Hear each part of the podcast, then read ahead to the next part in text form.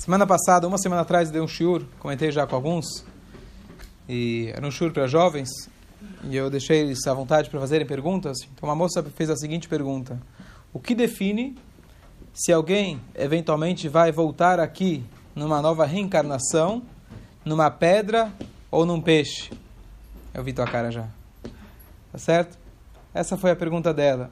Fiquei pensando, será que é isso que não deixa ela dormir à noite? Está preocupada com a reencarnação futura? E eu respondi para ela, o que você está preocupada com o que vai ser na próxima reencarnação? Talvez agora você já está vivendo como um peixe ou como uma pedra. Essa é a pergunta que você deve se fazer. Não se você vai voltar como uma pedra, mas talvez hoje a sua vida já é como uma pedra ou como um peixe, limitando o teu potencial, limitando as suas aptidões, e você vive uma, uma vida como uma pedra limitada. Por que eu estou trazendo isso? Que hoje a gente vai, fazer, vai, ver, vai ver mais uma passagem da Agadá, que está muito ligada, conforme a explicação do grande cabalista Arizal, com a reencarnação. Mas quando a gente fala de reencarnação, parece um assunto extremamente fora do nosso alcance, fora do nosso conhecimento, mas justamente o Arizal traz aqui uma coisa é, muito bonita em relação quando a gente fala reencarnação. E que me importa o que eu fui na outra vida. Então vamos ver, é uma passagem conhecida na Agadá. Então vamos analisar ela desde o início e no final a gente vai entender a lição que eu estou falando sobre reencarnação. Então a Mishnah fala o seguinte, é, a Agadá fala o seguinte: nós temos a obrigação de lembrar a saída do Egito sempre. E a Agadá traz uma passagem que aconteceu, na verdade, no início do segundo século. No início do segundo século, é, DC. No início da Era Comum. E ele fala o seguinte: aconteceu a seguinte história: tinham vários sábios sentados na cidade de Bnei Brak, Rabi Eliezer, Rabi Yoshua e etc.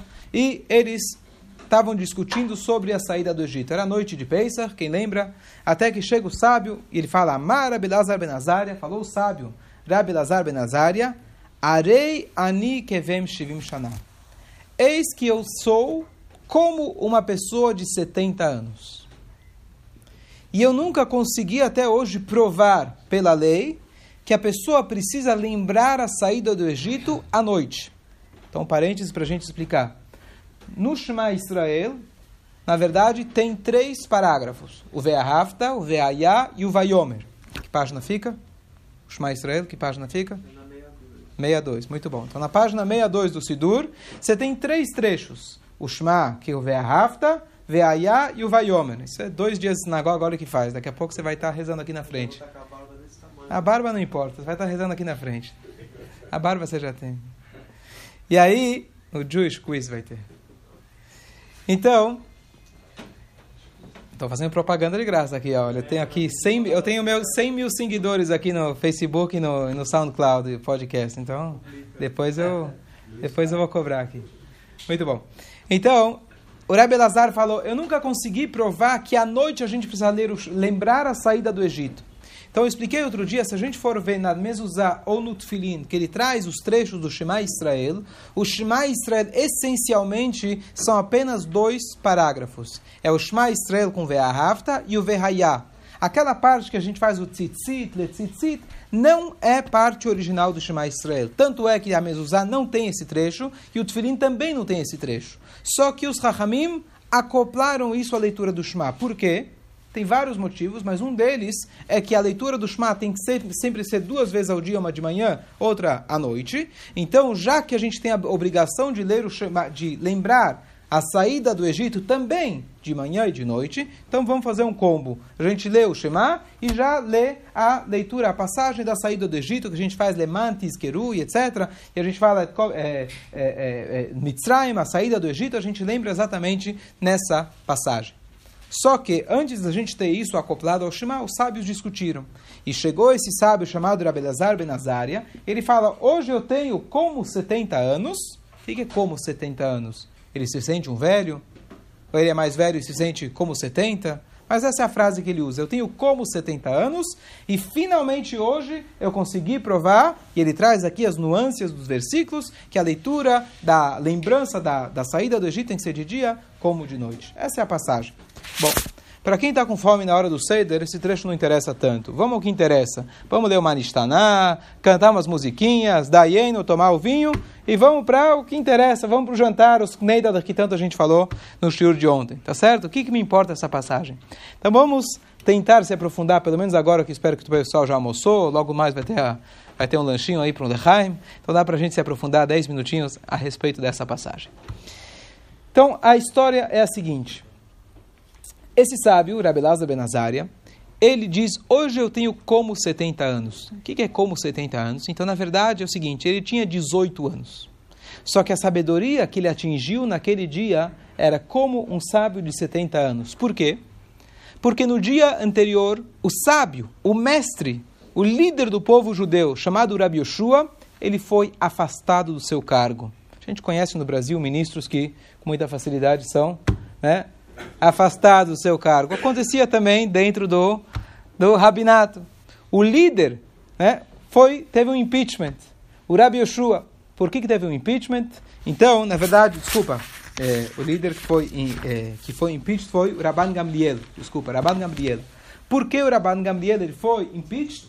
Então a resposta é porque ele colocou um outro sábio, ele desprezou a sabedoria, a grandeza de um outro sábio chamado Rabi Yoshua, então os rabinos na época viram que ele não estava se comportando como um líder deveria se comportar, então afastaram ele do cargo e agora buscaram um novo líder para, sabe, antigamente tinha um Nassi, que ele era o líder do povo de Israel, então tinham que escolher alguém.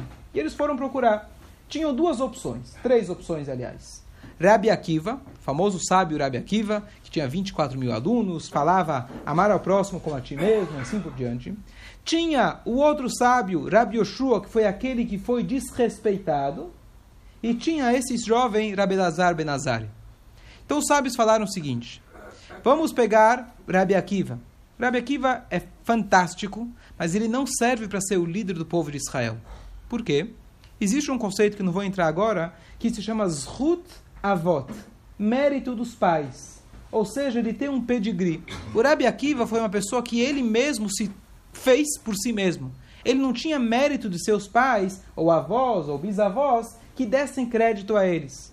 Quando a gente vai nomear alguém que vai ser o líder de todo o povo de Israel, ele na verdade é uma pessoa-chave para apelar e pedir a Deus. E se ele não tem apenas, se ele tem apenas os seus méritos, que é grandioso, mas se ele não tem ainda a bagagem dos seus antepassados, isso ainda não é suficiente para um líder de Israel. Então o Rabi Akiva estava fora de questão. O outro, que era o Rabi Yoshua, você não poderia, na verdade, afastar o Rabban Gamliel, que tinha envergonhado ele, e colocar o sábio que foi envergonhado, que ele estaria envolvido com a história. Ficaria feio. Então deixaram ele de lado também. Quem eles pegaram? Um jovem de 18 anos, chamado Rabelazar Benazario. Ele, com 18 anos, pelo jeito, já tinha feito uma startup que ele conseguiu ganhar milhões. Ele era muito, muito, muito rico, com 18 anos. Você chega lá. Com 18 anos, além disso, ele era um grande sábio. E chegaram e falaram para ele: Olha, você tem uma dinastia incrível. Você tem dinheiro. Qual a diferença se um líder tem dinheiro? É claro que a palavra dele vai ser muito mais ouvida. E não só isso, se o povo de Israel estiver em apuros, você vai ter alguém com o próprio, com seu próprio dinheiro, seus próprios recursos, pode usar isso para eventualmente facilitar as coisas com os nossos inimigos. E aí, ele como um judeu sábio, ele foi se aconselhar com a esposa. Ele falou, minha querida esposa, Será que eu devo assumir esse cargo? Que ela sabia o que, que significava isso. Agora ser o líder, rabino-chefe de todo o povo de Israel, se ela já não tinha marido, agora com certeza já não ia ter. Se de dia ele ia, se à noite ele ia para casa, que agora nem à noite ele ia para casa. E ela falou para ele, olha, você tem uma questão, uma, uma única coisa que você não tem, idade. Para alguém estar nesse posto, tem que ter sabedoria, mas a idade faz diferença. Naquela noite nasceram para ele 18 fios de barba branca. Milagrosamente, Deus fez isso como dar um sinal para ele que, na verdade, você tem esse potencial. Talvez você não tenha a idade suficiente, mas no, no, no, no RG, mas conhecimento e experiência você já tem. E aí ele se tornou o novo sábio, o novo mestre, o novo chefe do povo de Israel. Esse foi Rabelazar Benazari. Essa é esse foi o episódio. Com 18 anos ele foi nomeado. Acontece que um tempo depois o sábio anterior se acertou a briga lá com o outro, então aí fizeram, na verdade, não queriam tirar, uh, tirar um e deixar o outro, então fizeram uma, um bem bolado. Três semanas o rabino antigo ele era o rabino e uma semana por mês o outro ele que dava a drachá na sinagoga. Então ficou dois rabinos, dois líderes do povo judeu. Essa foi a história. Por que, que eu estou contando isso? Que esse episódio que a gente lê na noite do Pesach aconteceu justamente no dia que ele diz: Hoje eu tenho como 70 anos. Por que ele tinha como 70 anos? Agora já entenderam?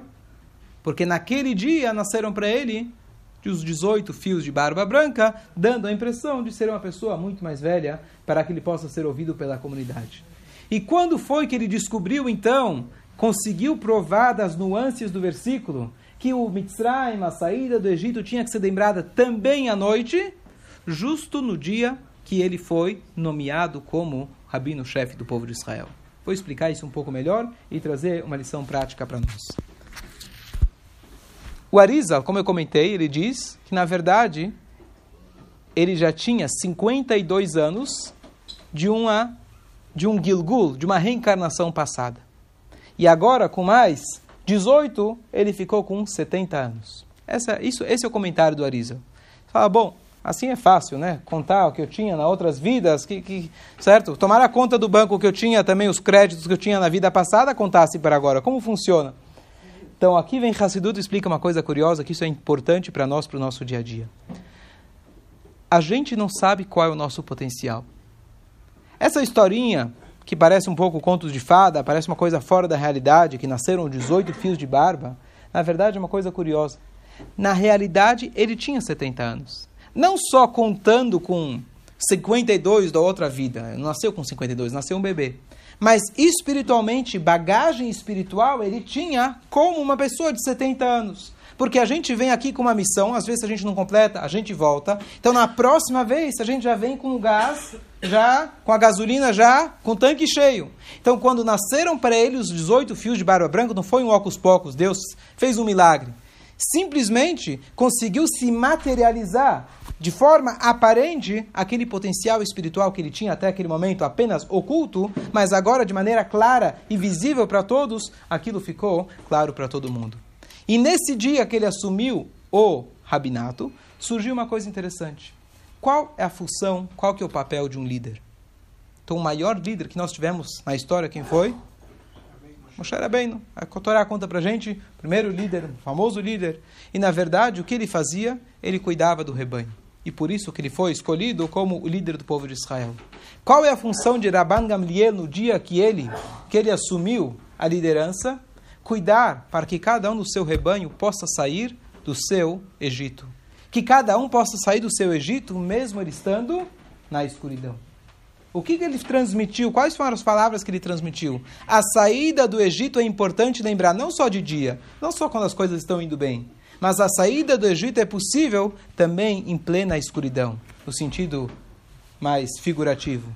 E essa, na verdade, era a função do Rabban Gamliel. Ele ensinou para a gente que é possível cada um de nós se livrar das suas escuridões, dos seus desafios, mesmo quando a coisa parece extremamente difícil. E aqui ele conclui com uma coisa bonita que é o seguinte. Às vezes as pessoas perguntam, a gente fala todos os dias, Anima min bechol yom, bechol yom, a gente acredita cada dia que a vinda de Mashiach é iminente. Você vai falar, bom, se Deus não chegou na época do templo, se Deus não chegou na época dos grandes homens profetas, por que hoje ele vai chegar?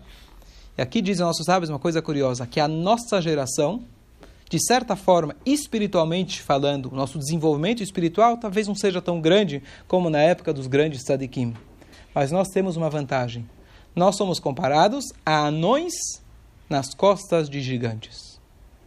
Tudo de bom que foi acumulado e executado ao longo dos tempos o bem se acumula e o mal, eventualmente, desaparece e se anula. Quando alguém nasce aqui, hoje a nossa geração já somos almas recicladas. Nós podemos achar que somos pequenos, mas nós temos acumulados potenciais dentro de cada um de nós, que nós, os nossos antepassados, já passaram por aqui e já abriram caminho para nós. Os gigantes já fizeram. Pode ser que de fato somos anões, mas nós estamos nos ombros dos gigantes. Então cabe a nós a gente terminar essa saída do Egito quando a gente lê essa passagem da saída do Egito, quem sabe prestar um pouco mais de atenção esse ano, que Rabelezer, Rabelazar Benazar ensina pra gente. Pode ser que você pode olhar no espelho, você acha que você tem 18 anos, você não é ninguém. Uma vez eu falei para alguém, estava sentado, a pessoa tinha recém começado a trabalhar na sinagoga, a pessoa veio com um problema complexo da família, etc. Eu falei, olha, eu sou jovem, não posso te orientar numa coisa tão complexa, você é bem mais velho que eu. Ele falou, sim, você é jovem, mas você tem uma sabedoria milenar. Coisa muito bonita não estou falando para falar de mim, mas cada um de nós que estuda a Torá, que conhece a Torá e se aprofunda na Torá, a gente não pode diminuir o nosso potencial. E mesmo que você não conhece a Torá, a tua alma já conhece a Torá. Então, nosso potencial é muito maior daquilo que a gente conhece. E essa mensagem, na verdade, da Agadá, da noite de Pesach, que a verdadeira saída do Egito é a gente conseguir sair do nosso Egito particular. Alguém me fez um comentário, como concluir com isso, uma coisa bonita. O que, que você imagina que alguém chega e fala para você que a sua tentativa, o que você quiser tentar, imaginar fazer, não vai ter erro, não vai dar errado. O que você faria? Quais são os seus sonhos que, se você tivesse certeza absoluta que não vai dar errado, você faria? Pensa e depois responda, diga para você mesmo que é possível você fazer. O que não deixa você fazer é o seu medo de errar.